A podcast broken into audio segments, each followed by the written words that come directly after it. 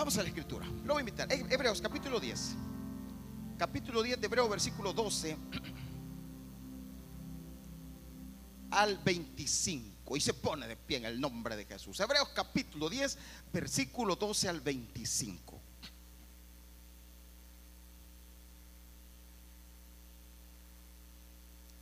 Hebreos capítulo 10. Yo le voy a contar algo, le voy a contar un secreto esta mañana, mientras busca, mientras encuentra. Le voy a contar un chambre. ¿A cuántos le gustan los chambres? Ay, bien espirituales ustedes. Mm, pastor, yo no sé de qué está hablando. Yo le voy a contar un chambre. Esta mañana yo estaba meditando, hablando con Dios. Y dentro de mi corazón, no lo voy a contar a nadie, pues, porque los chambres se cuentan para que no lo cuenten. Dentro de mi corazón estaba así un, un tanto incómodo y molesto. Porque decía yo, ¿cómo es posible que, que, hay personas tan insensibles a lo que Dios hace, tan insensibles, personas que, que se les olvida, lo, que acabo de compartir, ¿verdad? Pero tan insensibles que se les olvida lo que, lo que tú hiciste en la cruz. Y bueno, yo estaba ahí. Entonces dije yo, yo le voy a decir al pueblo esta mañana esto, esto y esto y esto. Y de repente, ¡pum! Me reprende el Señor. Y sentí un dolor, me reprendió fuertemente porque sentí algo en mi cuerpo que me dolió. Y el Señor me dijo, no te metas con mi pueblo, porque a ese pueblo yo lo lavé con mi sangre y yo lo he comprado. Y tú vas a hacer nada más lo que vas a decir lo que yo te diga. No tienes por qué enojarte contra ellos, porque son mi pueblo. Yo que usted me sintiera orgulloso. Y, y yo que usted le dijera al pastor, toma. Y, el Señor me reprendió así. Y me recordó de Moisés, que Moisés se enojó contra el pueblo y el Señor le dice, ¿y a vos qué? ¿Tú qué? Este es mi pueblo. Así que hermano, este es el chambre nada más, no es el mensaje. Este es un chambre que yo le quiero contar. Esto me pasó ahora. Y yo dije, Señor, sí, Señor. Tú no me has llamado a mí a enojarme contra nadie. Yo simplemente soy el instrumento que se para acá. Como una bocina. Como las bocinas modernas que ahora a través del Bluetooth usted transmite y está transmitiendo lo que está en el teléfono y lo está transmitiendo. Pues eso soy yo. Estoy transmitiendo lo que Dios me dice que le diga. Así que prepárese para oír lo que Dios quiere que oiga. Hebreos capítulo 10, versículo 12 dice, versículo 12, pero Cristo, habiendo ofrecido una vez para siempre un solo sacrificio por los pecados, se ha sentado a la diestra de Dios. De allí en adelante, esperando hasta que sus enemigos sean puestos por estrado de sus pies. Porque con una sola ofrenda hizo perfectos para siempre a los santificados. Y nos atestigua lo mismo el Espíritu Santo, porque después de haber dicho, este es el pacto que haré con ellos después de aquellos días, dice el Señor, pondré mis leyes en sus corazones y en sus mentes las escribiré. Añade, y nunca más me acordaré de sus pecados y transgresiones. Pues donde hay remisión de estos, no hay más ofrenda por el pecado. Así que, hermanos, teniendo libertad para entrar en el lugar santísimo por la sangre de Jesucristo, por el camino nuevo y vivo que Él nos abrió a través del velo, esto es, de su carne, y teniendo un gran sacerdote sobre la casa de Dios, acerquémonos con corazón sincero, en plena certidumbre de fe, purificados los corazones de mala conciencia y lavados los cuerpos con agua pura. Mantengamos firme, sin fluctuar, la profesión de nuestra esperanza, porque fiel es el que prometió. y considerémonos unos a otros para estimularnos al amor y a las buenas obras, no dejando de congregarnos como algunos tienen por costumbre, sino exhortándonos y tanto más cuando veis que aquel día se acerca.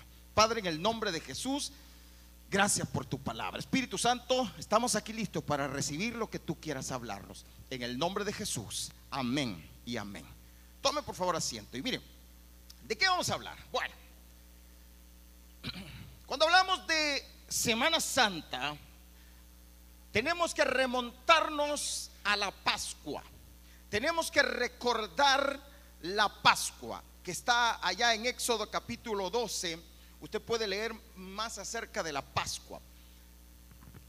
¿Qué era la Pascua? La Pascua la instituyó Dios con el pueblo de Israel después o en el momento que lo libertó de Egipto, de la esclavitud, de 400 años de esclavitud en Egipto. Y Dios les instituyó y le dijo que iba a ser una fiesta que iban a celebrar todos los años, la Pascua. ¿Cómo se celebraba la Pascua? La, Pascua tenía un, un elemento importante, un cordero. Tenían que escoger, buscar un cordero perfecto, un cordero de un año, cordero de las ovejas o de las cabras. Y tenían que sacrificarlo, degollarlo y sacarle toda su sangre. Y tenían que comer este cordero asado. Tenían que asarlo. Y no podían dejar para el siguiente día. Se lo tenían que comer completito. Si una, e, era por familia. Pero si una familia era muy pocos, se juntaba con otra familia para poder que un cordero alcanzara para todos. Lo comían, lo habían sacrificado, pero la sangre del cordero la ponían en los dinteles de las puertas, las orillas, esas tablitas que ahora vemos en las puertas, ¿no? Y van y ponían la sangre de ese cordero que habían sacrificado, la ponían en la sangre. Porque en el tiempo que Jesús, que Dios libertó al pueblo de Israel, ¿qué hizo? la última eh, plaga era la muerte de los primogénitos iba a morir todo primogénito de toda familia en ese lugar. Pero Dios libró a los israelitas porque ellos sacrificaron el cordero, ponían la sangre y cuando el ángel que pasaba para matar al primogénito veía la sangre, entonces lo que hacía el ángel pasaba sobre ese lugar, no entraba, no había allí eh, destrucción, no había en ese lugar pérdida, no había nada. ¿Por qué? Porque el ángel vio la sangre y pasaba sobre. Eso significa Pascua. La palabra Pascua significa pasar encima, pasar sobre. En inglés es pass over, pass over, pasar sobre. En, en el hebreo es pasak, pasak, que significa pasar encima. Cuando uno oye de la Pascua, entonces significa eso, ese cordero. Entonces, el símbolo es el cordero, cordero. Y vamos a hablar del cordero. Esta mañana vamos a hablar del cordero de Dios, el cordero de Dios. Juan capítulo 1, versículo 29 nos atestigua quién es nuestro cordero. Ese cordero, dice Juan 1.29, el siguiente día vio Juan, ¿a quién vio? A Jesús que venía a él y dijo, He aquí, ¿cómo dijo? El cordero de quién? Oiga, oiga, el cordero de Dios. ¿Qué hace este cordero de Dios? Quita el pecado del mundo. Ahora vea esto. No era su cordero. ¿De quién era el cordero? Porque ¿quién lo sacrificó? Dios. Dios lo sacrificó. Dios fue el, que lo llevó, fue Dios el que lo preparó. En la Pascua, el Padre preparaba la Pascua, preparaba el cordero y lo sacrificaba para toda la familia que estaba en ese lugar y ponía la sangre. Y esa familia era bendecida por el cordero. Pues así nosotros ahora somos bendecidos por el cordero de Dios que quita el pecado del mundo. ¿Cuánto le da un aplauso a ese Cordero de Dios? ¿Cómo se llama? Le pregunto, ¿cómo se llama el Cordero de Dios? Pero dígalo fuerte, ¿cómo se llama el Cordero de Dios? Voy a volverle a preguntar, ¿cómo se llama el Cordero de Dios? Jesús. Diga conmigo, Jesús. ¿Sabe que esa palabra tenemos que tenerla clara en nuestras mentes y corazones? Y nuestro ser tiene que experimentar esa palabra, Jesús. Jesús, el Cordero de Dios que quita el pecado del mundo, que nos liberta. Jesús fue ese Cordero que fue sacrificado por usted y por mí. Jesús fue entregado. Jesús fue y eso es lo que a veces se nos olvida. Se nos olvida que si nosotros hoy, esta mañana, voy a hacer una pregunta. ¿Cuántos sintieron la presencia de Dios durante el tiempo de la alabanza? Ahorita, ¿por qué cree que estaba la presencia de Dios? ¿Cómo es posible que estaba la presencia de Dios? Por causa del Cordero de Dios. ¿Merecemos la presencia de Dios nosotros? No, la gente no podía recibir la bendición, no podía estar en la presencia de Dios, sino que solo podía entrar el sumo sacerdote al lugar santísimo una vez al año y con sangre. No podía, nadie podía entrar a la mismísima presencia de Dios. Pero ahora nosotros estamos en la mismísima presencia de Dios. Ahora nosotros estamos acá. El Espíritu de Dios está con nosotros. Ahora nosotros vivimos, nos llenamos, le decimos, Abba Padre. ¿Por qué? Porque Él está con nosotros. ¿Por causa de quién? Por el sacrificio de Cristo en la cruz del Calvario. Porque Él lo dio todo por usted y lo dio todo por mí. ¿Cuántos lo están creyendo, hermano? ¿Cuántos están entendiendo? Dele un fuerte aplauso al Señor.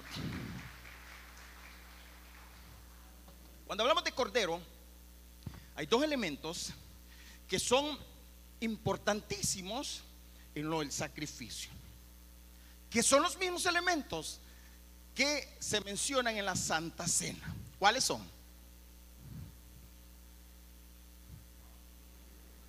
El pan y, pero ¿qué simboliza el pan?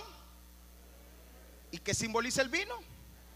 Esos dos elementos, el cuerpo y la sangre de Jesús tienen un efecto poderoso en nuestra vida hoy en día. Es de lo que queremos hablar. Voy, voy a hablar, estamos hablando del tema del Cordero de Dios. Y de ese Cordero vamos a hablar de dos aspectos importantes. Número uno, el cuerpo de Jesús.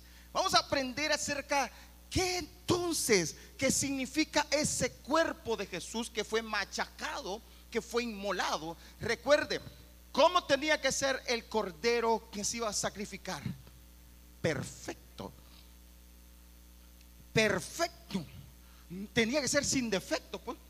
No podía tener defecto. Por eso uno de, las, de los problemas que, tuvo eh, Dios con el pueblo, cuando llevaban para el sacrificio, allá en Malaquías, llevaban el cojo, el, el ciego, llevaban lo peor, le empezaban a dar a Dios lo peor no, no, no, porque Dios no nos dio lo peor, Dios nos dio lo mejor, su Hijo unigénito, porque de tal manera amó Dios, y diga su nombre, de tal manera amó Dios a Oscar, que dio a su Hijo unigénito, el único, para que todo aquel que en Él cree no se pierda, mas tenga que vida eterna.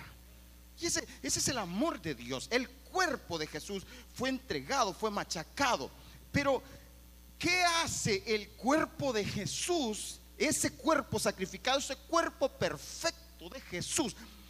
Cuando hablamos perfecto, que es un cuerpo que nunca hubo pecado en él.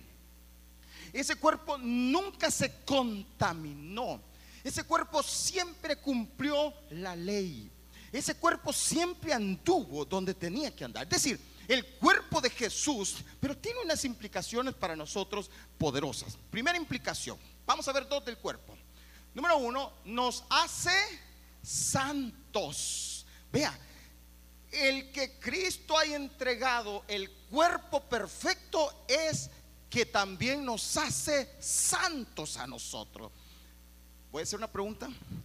¿Cuántos de los que estén aquí son santos? ¿Sabe por qué? por, por, el cuerpo de Jesús. Hebreos capítulo 10, versículo 10, véalo, léalo aquí por favor, tengo la, la nueva traducción viviente, miren lo que dice. Pues la voluntad de Dios fue que el sacrificio de qué? Del cuerpo de Jesucristo nos hiciera santos. ¿Cuántas veces? Una vez y para siempre. ¿Ha visto usted las epístolas? ¿Ha leído en las epístolas que dice? A los santos que están en tal lugar. ¿Por qué? ¿Por qué, ¿Por qué los santos aguantan? Esto ya se cree santo. Es que somos santos. Ahora, que Dios dice que su cuerpo nos hizo santos. Y de repente usted dice, ay, pero, ay, si supiera todo lo que yo pienso, esos pensamientos terribles que tengo, ay, si supieran las acciones. Sí, el hecho no es que nos transformó ya en, y que ya no cometemos, no, no, no. Es que a través del cuerpo de Jesús, Dios nos mira santos. Dios nos ve santos. Y cuando mira a Juan dice, wow, ahí está el santo Juan. Ahí está el santo Oscar. Ahí está la San Yanira. Ahí está. ¿Por qué? Porque Dios nos mira santo, porque nos mira a través del cuerpo perfecto de Jesús. Y, eso es una de las cosas milagrosas. Colosenses capítulo 1, versículo 22, siempre en la NTV. Pero ahora Él lo reconcilió consigo mediante la muerte de Cristo en su cuerpo físico. Hubo reconciliación. Como resultado, los ha trasladado a su propia presencia. Y ahora ustedes son santos, libres de qué? De culpa. Y pueden presentarse delante de Él sin ninguna falta. Aleluya. Cuando Cristo venga, vamos a pasar por el tribunal de Cristo, pero no por donde van a ser juzgados los impíos por todas las cosas que hicieron. No, ya no por causa del pecado. Nosotros cuando nos presentemos delante de Cristo, ¿saben lo que van a, va a haber? En todo la sangre de Cristo. Y van a decir, estás sin culpa, porque Cristo te hizo libre. Él te perdonó todos los pecados y su cuerpo te hizo santo, santo. No sé si se está, se está emocionando, pero a mí me emociona saber, yo soy santo. Y eso me lleva a buscar más de su santidad. Eso me lleva a vivir como Él me ve. Eso me lleva a, a decir, Espíritu Santo, santifícame. Porque la santificación también se vuelve un proceso en el cual eh, necesitamos el Espíritu Santo que nos vive santificando, apartando, sacando de las tinieblas, porque fuimos trasladados de las tinieblas a la luz admirable. Y le voy a decir algo. Muchos de ustedes pueden estar pensando, sí, eso ya lo sé, pero se nos ha olvidado. Se nos ha olvidado la aplicación de la Semana Santa. Se nos ha olvidado que somos santos por su cuerpo. Número dos, ¿qué más hizo? Nos abrió el camino hacia Dios. Nos abre el camino. Nadie podía entrar, menos los santanecos. Podíamos entrar a la presencia, si ni los judíos podían entrar. ¿Cómo los gentiles, que los que no somos judíos, cómo se nos iba a ocurrir pensar que podíamos estar en la presencia? Mire, hermano, uno de los misterios más grandes que los ángeles admiran y dice la escritura que ellos se quedan asombrados. Los ángeles, oiga, los ángeles es ver lo que acaba de pasar aquí en nuestra iglesia. En nuestra iglesia acaba de pasar un acontecimiento tan asombroso para los ángeles que se quedan con la boca abierta. ¿Y sabe cuál es?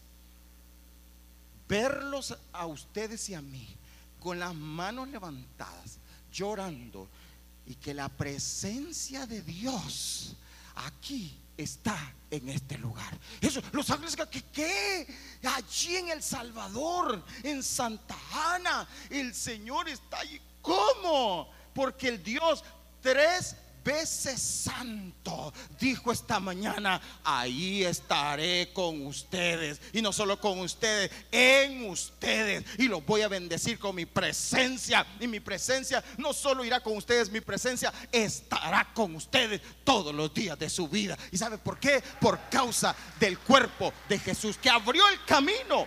Te abre el camino un camino nuevo y vivo. Cuando tu vida topó, tu vida dijo, ya no más, ya no puedo más, ya no sé qué, más hay. Viene el Señor y hay esperanza para ti y te abre un nuevo camino, el camino de vida. Ya no tienes por qué vivir todo amargado, tienes que vivir alegre, feliz, porque Cristo te ha abierto un camino. Hebreos capítulo 10, versículo 20 Jesús dice, abrió un camino nuevo para nosotros a través de la cortina. ¿Cuál cortina? El velo que separaba al lugar santo del lugar santísimo. Había una separación, no se podía penetrar. Y quien se atreviera a entrar al lugar santísimo moría. Moría. Nadie podía entrar. De tal manera, solo, solo imagínense qué delicado era esto. Según la ley, el sumo sacerdote, sumo, o sea, la máxima autoridad sacerdotal, era el único que podía entrar una vez al año y tenía que entrar con la sangre del cordero que se había sacrificado para el perdón de los pecados de todo el pueblo, una vez al año. Pero ¿sabe cómo entraba? Le amarraban una un lacito en el pie. De tal manera que si el sumo sacerdote no iba preparado tal y como decía la ley, es decir, vestido como tenía que vestirse, porque hasta la forma de vestirse, con los implementos que tenía que, que llevar, con la sangre y con la actitud correcta, si el sumo sacerdote entraba y no iba perfectamente o correctamente, ¿sabe lo que le pasaba? Moría. Y llevaba una campanita y si la campanita no sonaba, decían, este ya, este ya es expectativo. Y, lo, y, entonces lo que hacían era, lo tenían que jalar con la cuerda, porque si alguien se atrevía a entrar y lo voy a sacar, permiso, solo entro para sacarlo, ¡pum! Ahí quedado también. Nadie, era, era así desde y ahora nosotros nos estamos bañando y la presencia de Dios allí con nosotros. Y uno cree, ay, qué chivo. Y uno cree que es así de fácil. No, es por causa de que hubo un cordero que fue inmolado para que usted ahora pueda estar ahí en el baño, en el inodoro, en cualquier parte, recibiendo la presencia de Dios. Que el Espíritu Santo se derrame sobre usted en cualquier parte del mundo, los 365 días del año. Usted tiene la presencia. Eso es gracias al sacrificio de Cristo en la cruz del Calvario. Por eso en Semana Santa celebra a Jesús, celebra el cuerpo de Jesús que te abrió ese camino. Dice versículo, volvamos a leer el 20. Jesús abrió un camino nuevo para nosotros a través de la cortina. Él mismo, ah, eh, pero ya no les expliqué esto.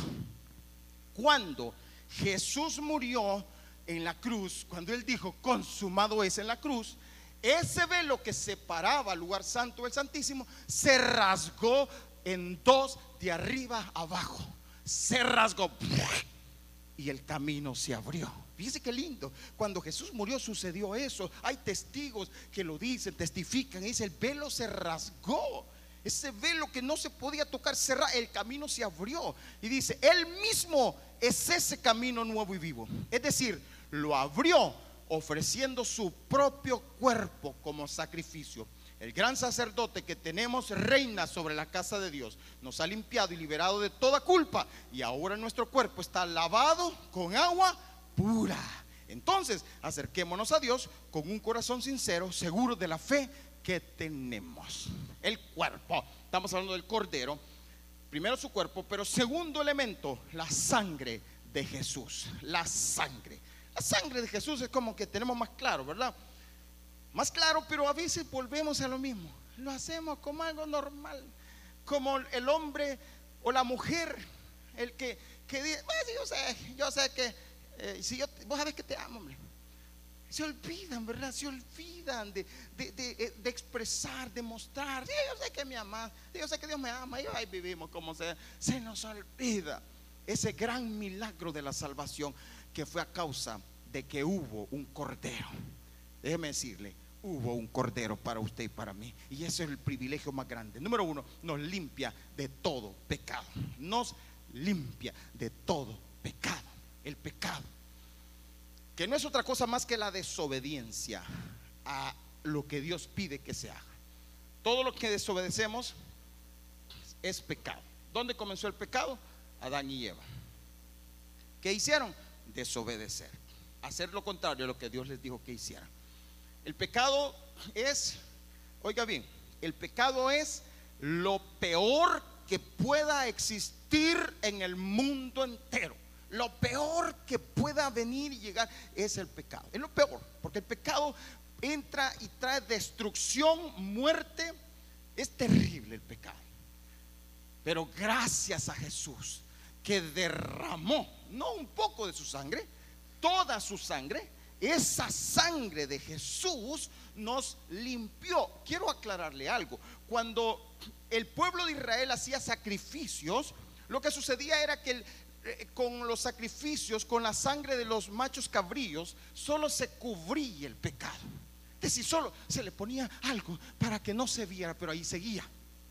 Pero la sangre de Cristo no solo cubre, sino que limpia. ¿Sabe que la palabra limpia tiene que ver con desinfectar el pecado. ¿Qué usan las mujeres para sacar las manchas más difíciles en la ropa? Bueno, ahora no solo las mujeres, también los hombres que lavamos ropa en la casa. O por lo menos que nos ponen a lavar.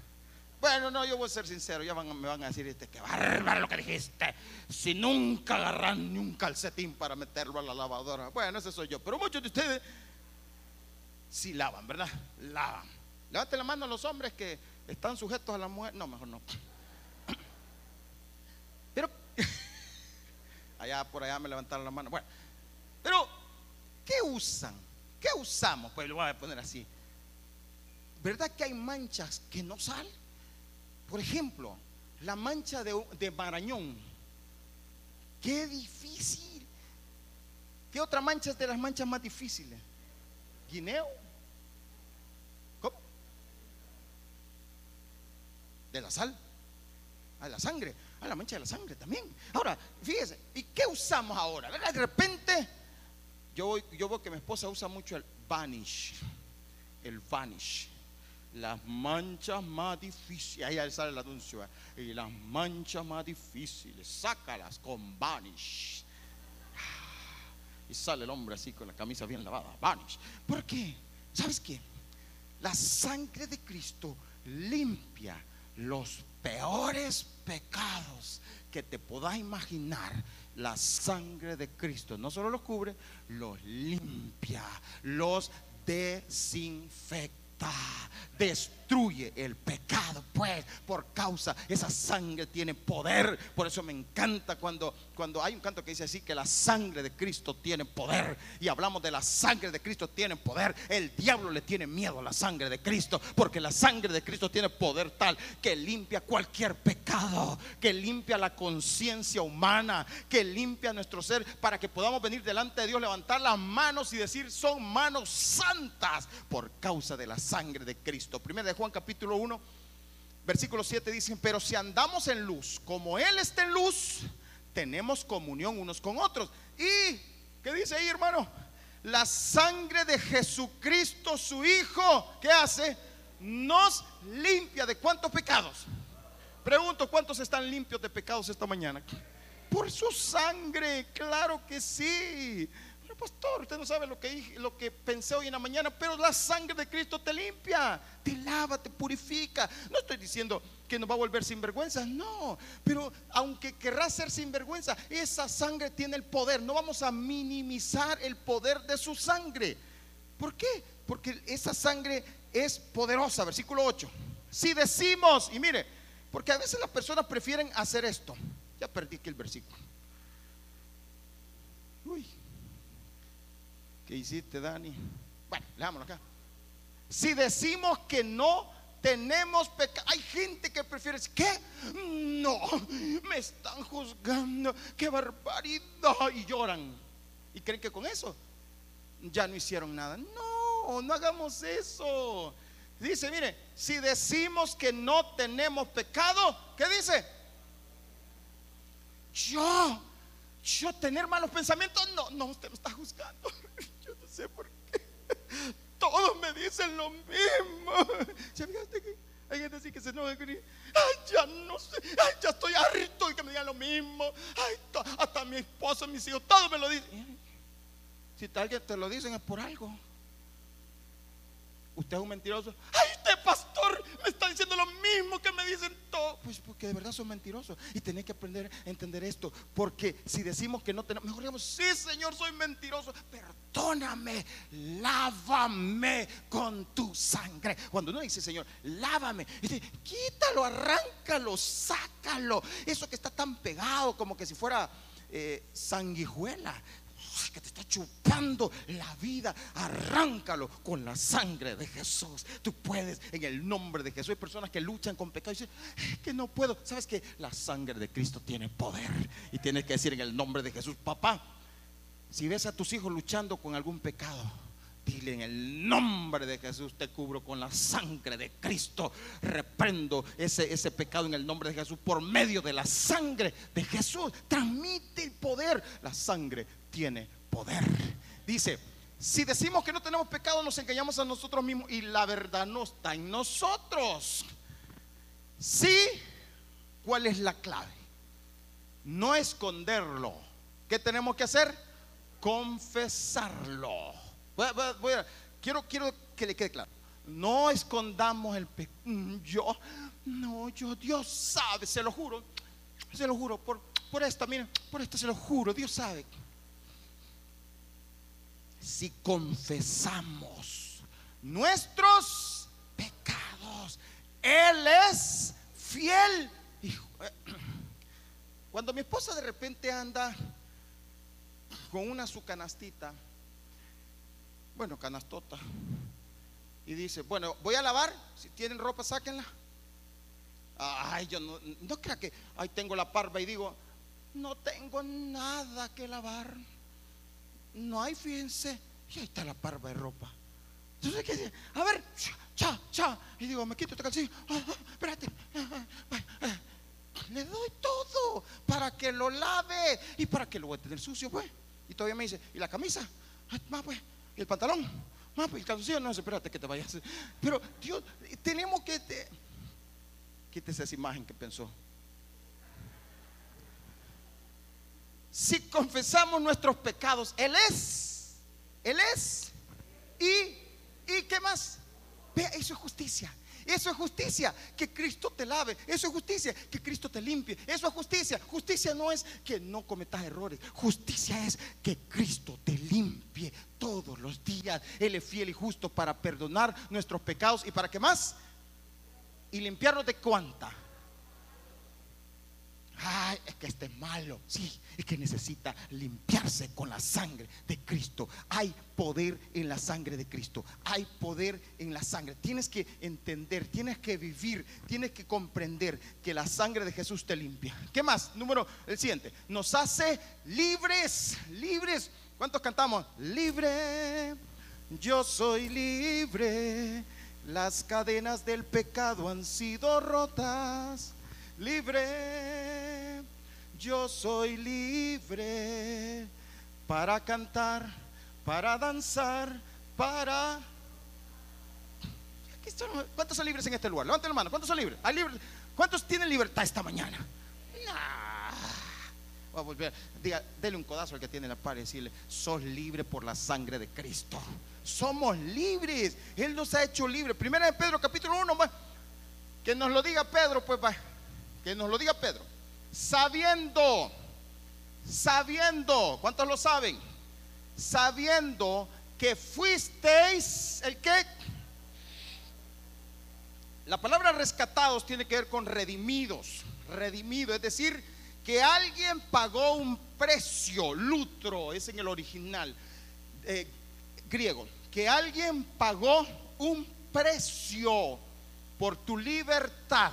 Eso significa, sabiendo que fuimos rescatados, redimidos, liberados de vuestra vana manera de vivir, ya no vivás eh, eh, sin nada, sin sentido, porque ya Cristo pagó el precio. Ya no tiene por qué vivir encadenado a esa situación, a ese problema, a ese pecado. Ya Cristo pagó el precio, la cual recibisteis, la, la mala manera de vivir la recibisteis de vuestros padres, no con cosas.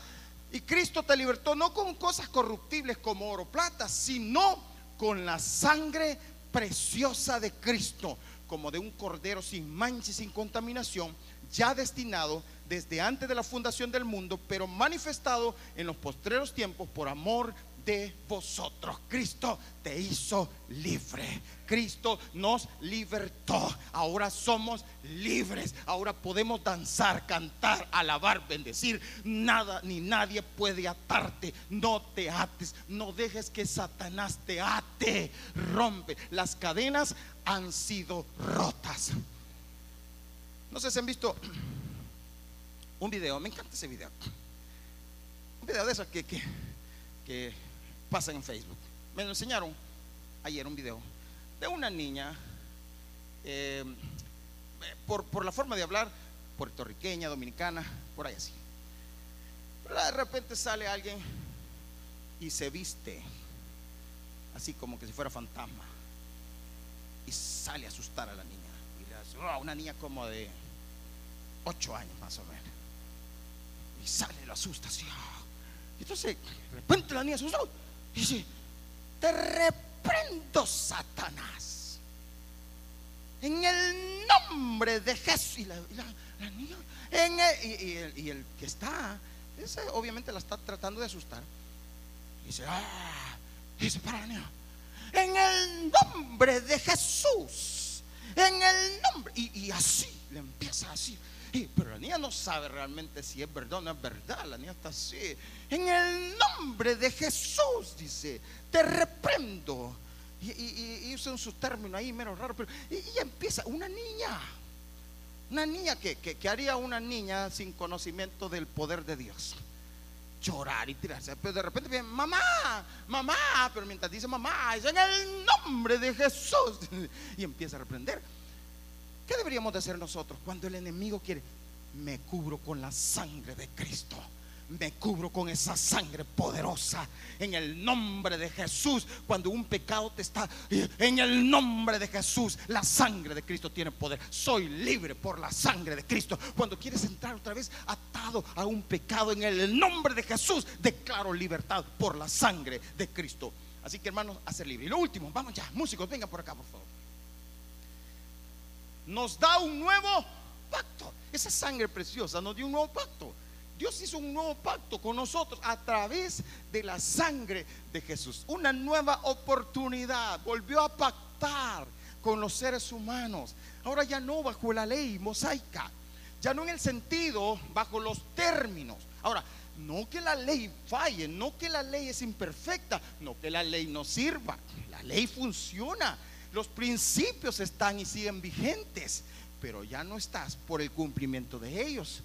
No que no vas a vivirlos, porque el nuevo pacto es ese. Vamos, eh, Marcos 14, 24 dice, y les dijo, este es mi sangre del nuevo pacto, que por muchos es derramada. Hebreos 10, 16 dice, este es el pacto que haré con ellos después de aquellos días, dice el Señor. Pondré mis leyes en sus corazones y en sus mentes las escribiré. Ahora, esto es, esto es lo que vamos a hablar el miércoles. Añade, y nunca, mire, y nunca más me acordaré de sus pecados y transgresiones. Aleluya. Oiga, a muchos se nos olvida el nuevo pacto y nos volvemos y nos estamos acordando de los pecados siempre. A veces para acusarnos a nosotros mismos y a veces para acusar a otros. Y ahí estamos, ¿eh? Y vos no crees que se me ha olvidado toda la sinvergüenza que hiciste y allá vas a levantar las manos a la iglesia sin vergüenza. Se nos olvida que Cristo ya nos limpió y nos perdonó. Y no me acordaré más. Versículo 18. Pues donde hay remisión de esto, es decir, cuando ya fueron quitados, no hay más ofrenda por el pecado. Ya hubo un solo, una sola ofrenda. Hebreos 13:20, la NTV, y ahora que el Dios de paz, quien levantó de entre los muertos a nuestro Señor Jesús, el gran pastor de las ovejas, y que ratificó un pacto eterno con su sangre, los capacite con todo lo que necesiten para hacer su voluntad. Que Él produzca en ustedes, mediante el poder de Jesucristo, todo lo bueno que a Él le agrada. A Él sea toda la gloria por siempre y para siempre. Amén. El Cordero de Dios fue inmolado. El Cordero de Dios fue sacrificado. La Pascua, dice Pablo le dice a los Corintios, nuestra Pascua ya fue crucificada. Celebra no solo esta semana, pero esta semana te quiero hablar específicamente de esta semana. Celebra que tienes un cordero que fue inmolado por ti y por mí, que el Padre tomó el cordero, el, lo mejor que él tenía, que el Padre... Te voy a hacer esta solo para que pienses un momento. Imagínate al Padre y decir, voy a buscar dentro de todas mis ovejas, allá en el cielo, la mejor. Imagínate ver, pudo haber visto a Gabriel, al arcángel, pudo haber visto cualquier ángel y vio a su hijo y dijo, hmm, mi hijo, el único hijo. ¿Te imaginas tú? te digan, busca un cordero de tu casa, en tu casa, ¿cuál buscarías y escogieras? Y que fuera tu hijo, dijeras, voy a dar a mi hijo para que muera por todos los que me odian. ¿Lo harías? Eso hizo Dios. Y dijo, hijo, ven, te envío como mi cordero. Y vas a morir en la cruz por todos los santanecos, salvadoreños y por toda la humanidad. Vas a morir en la cruz y vas a derramar tu sangre Hebreo dice, y entrando en el mundo, el Señor dijo, ofrenda y sacrificio no te agradaron, más me preparaste cuerpo. Y el Señor le preparó, preparó un cuerpo para Jesús. Vino a la tierra, nació, tomó ese cuerpo, tomó forma de hombre y anduvo aquí viviendo, cumpliendo la voluntad de Dios, viviendo en santidad, viviendo en perfección, para que el sacrificio fuera perfecto por 33 años Jesús vivió en esta tierra haciendo la voluntad. Porque su ministerio duró dos años y algo, casi tres años, pero su vida 33 años. Y lo entregó. Y ese sacrificio ahora te santifica a ti. El cuerpo te santifica, te hace santo, te abre el camino. Su sangre te limpia de todo pecado, te liberta y te mete en el nuevo pacto. Pero ahora Voy a cerrar con esto. Póngase de pie, por favor. Vamos a celebrar nuestro Cordero.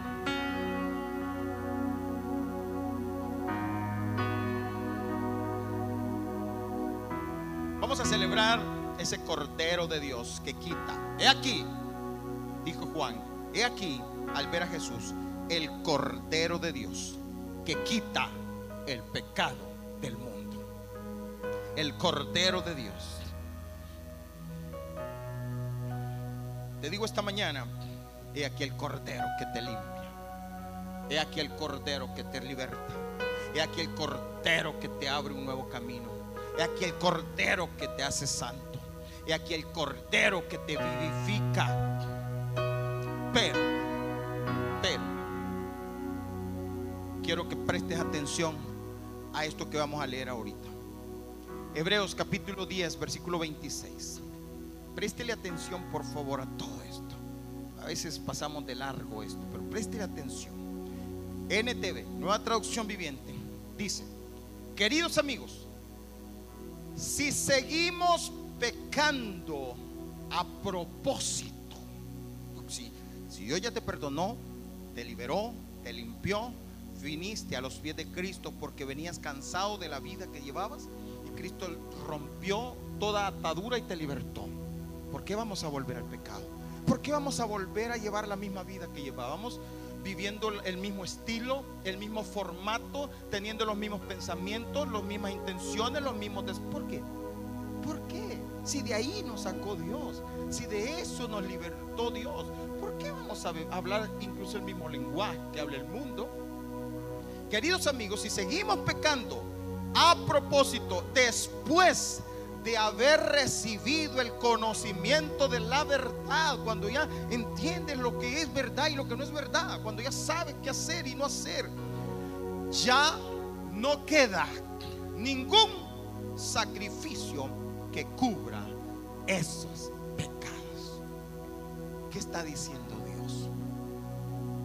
Que cuando, te voy a explicar, la sangre de Jesús te cubre los pecados pasados, presentes y futuros. Pero si tú empiezas a vivir una vida pecando voluntariamente o a propósito, ah, yo quiero aquí que pues, pues, dígale al pastor, a mí que me importa. Hermano, no hagas, yo tengo ganas y que Dios te va a mandar al infierno, que me mande a donde quiera. Y tú ya conoces la verdad. Y tú ya lo sabes. Dice, para eso ya no hay más sacrificio. Ya no, ya no. Para aquellos que quieren vivir una vida así como que dicen, ah, a mí me. ¿Sabe? Hoy está de moda eso, hermano. La rebeldía. Y, a veces queremos vivir así como quien dice, ah, mira, pero Cristo me ah, a mí que me importa. Y soy cristiano. Y estoy hablando de gente cristiana, no estoy hablando del mundo. Estoy hablando de los cristianos dentro de las iglesias que queremos hacer las cosas que como nosotros nos da la gana. Y que cuando el pastor dice una cosa o la Biblia dice algo, nosotros queremos vivir al revés de lo que dice la Biblia. ¿Qué? Eso sí es la moda ahora. Yo así quiero vivir, ¿qué? Pues? Si no, solo métase un ratito a las redes sociales, se va a dar cuenta. La rebelión con la que se vive ahora. Versículo 27. Solo queda la terrible expectación, es expectativa del juicio de Dios y el fuego violento que consumirá a sus enemigos. Pues todo el que rehusaba obedecer la ley de Moisés era ejecutado sin compasión por el testimonio de dos o tres testigos. Va y nos lleva a cómo era la ley. Y dice, versículo 29, piensen pues cuánto mayor será el castigo para quienes han pisoteado al Hijo de Dios y han considerado la sangre del pacto, la cual nos hizo santos como si fuera algo vulgar e inmundo, y han insultado y despreciado al Espíritu Santo que nos trae la misericordia de Dios. ¿Estás leyendo? ¿Te das cuenta? Esto no es un juego. El ser evangélico no es, algo, ah, ya estamos en la gracia. La gracia no es de gracia. Y yo te lo quiero advertir en el nombre de Jesús. Porque estamos viviendo tiempos en los cuales creemos que la vida evangélica es pedirle a Dios y orarle que Dios me dé esto, me haga esto. Y no digo que esté mal orar. Pero creemos que Dios es como que fuera el Santa Claus o como que si fuera el Aladino, el cual me tiene que dar, porque y te podés bien esos versículos, sus promesas y todo, y está bien que te los pudas. Pero ¿qué tal estas advertencias que te dicen estas cosas? Versículo 30. Pues conocemos al que dijo, yo tomaré venganza, yo les pagaré lo que se merecen. También dijo, el Señor juzgará a su propio pueblo. Es algo aterrador caer en manos del Dios vivo. Acuérdense, y aquí viene y los exhorta, acuérdense de los primeros tiempos, cuando recién aprendían acerca de Cristo. Recuerden cómo permanecieron fieles, aunque tuvieron que soportar terrible sufrimiento. Algunas veces los ponían en ridículo públicamente y los golpeaban. Otras veces ustedes ayudaban a los que pasaban por lo mismo sufrieron junto con los que fueron metidos en la cárcel. Y cuando a ustedes les quitaron todos sus bienes, lo aceptaron con alegría. Sabían que en el futuro les esperaban cosas mejores que durarán para siempre. Por lo tanto, no desechen la firme confianza que tienen en el Señor. Tengan presente la gran recompensa que les traerá. Perseverar con paciencia es lo que necesitan ahora para seguir haciendo la voluntad de Dios. Entonces recibirán todo lo que Él os ha prometido. Pues dentro de muy poco tiempo, aquel que viene vendrá sin demorarse. Mis justos vivirán por la fe, pero no me agradará aquel que se aparte de mí. Pero nosotros no somos de los que se apartan de Dios hacia su propia destrucción. Somos los fieles y nuestras almas serán salvas. ¿Cuántos dicen amén, hermano? Nosotros somos los fieles de Dios. Somos los que recibimos agradecidos el sacrificio de Jesús. Te invito esta mañana a que recibas el sacrificio de Jesús. Te invito esta mañana a que recibas ese regalo que te dio Dios, el Cordero de Dios. El sacrificio lo dio todo por ti. No le importó a Dios lo que fuiste, lo que sos. No, Él te lo dio. Él lo dio. Ahora solo recíbelo, vívelo y comienza una vida nueva. Levanta tus manos y dale gracias a Dios y recibe ese regalo, el Cordero de Dios.